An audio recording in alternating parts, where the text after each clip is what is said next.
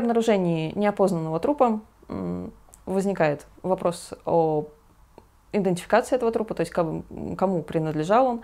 А если труп находят э, и время смерти, время, которое прошло с момента смерти, небольшое, то есть труп э, гнилостно не изменен, а его можно идентифицировать э, путем взятия у него отпечатков пальцев. Отпечатки пальцев, пальцев откатываются в морге нанесением краски на подушечки пальцев, а, составляется дактокарта, и уже по ней, вероятно, э, в принципе, можно определить, что э, если данные этого человека есть, если он когда-то дактилоскопировался, то по отпечаткам пальцев э, можно установить его личность.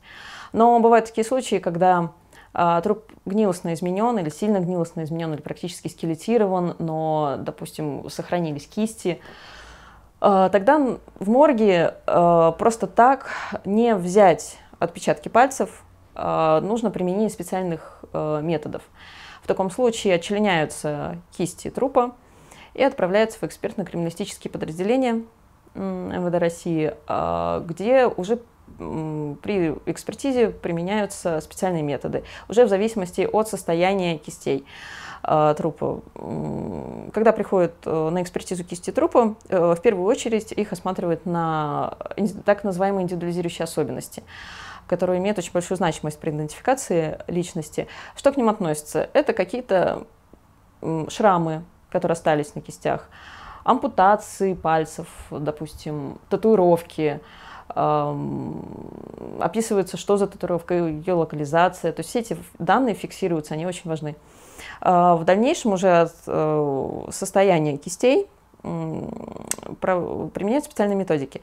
А, например, есть а, такие изменения кистей, как перчатки смерти, так называемые. То есть это когда гнилостные изменения э, зашли до такой степени, что эпидермис с кистей, ну так скажем, снимается в виде перчаток. Э, в таком случае снимается перчатка, э, то есть эпидермис в виде перчатки, отрезаются э, последние две фаланги, э, надевается на свой палец, соответственно, эксперт в перчатках, э, надевается на свой палец, прокатывается краской по эпидермису и уже откатывается отпечаток, если это возможно, составляется дактокарта.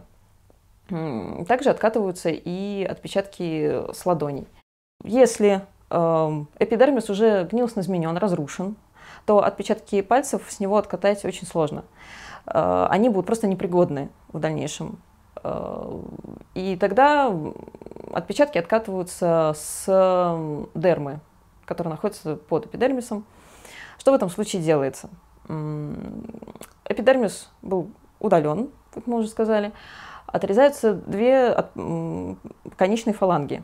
Эксперт э, отчленяет э, две конечные фаланги и окунает э, палец для его уплотнения либо в кипящее масло, масло, либо в кипящую воду для того, чтобы э, палец уплотнился. Э, также наносит осуша, э, ветошью осушает э, конечную фалангу, наносит краску и также откатывает отпечаток пальца, но уже с указанием, в первом случае указывается, что это откат с эпидермиса, во втором случае, что с дермы. Также может быть состояние кистей как мумификация. То есть э, ткани мумифицированы, сжаты, а, твердые, и в таком случае, опять же, без применения специальных э, методов, не откатать э, отпечатки пальцев. В таком случае кисти могут замачиваться а, для размягчения мягких тканей, а, могут подкачиваться водой, то есть шприцом сбоку в фалангу вводится э, жидкость для того, чтобы конечные фаланги набухли, и уже можно было с них как-то взять отпечатки пальцев. Составляется дактокарта, э, две дактокарты, в которой э, имеются основные отпечатки пальцев, самые лучшие, и контрольные отпечатки. Э, также выбираются самые лучшие отпечатки пальцев, как бы как контрольные. И эта дактокарта передается в рамках вместе с экспертизой передается уже следствию, и уже по ним определяется личность э, человека погибшего. Соответственно, если э, он был дактилоскопирован, его отпечатки, в принципе, снимались при жизни.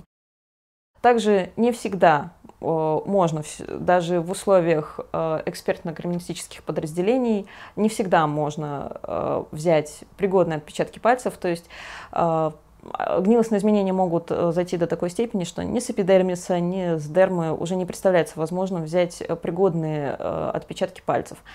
Тогда отпечатки пальцев берутся, допустим, не со всех 10, а ну, хотя бы несколько отпечатков пальцев, если возможно э, откатать, это будет э, все равно вывод. Э, то есть экспертиза была проведена не зря. Вот. Но опять же, могут быть такие повреждения, как погрызы животными, и тогда отпечатки могут быть испорчены. Опять же, отпечатки пальцев в таком случае не представляется возможным откатать.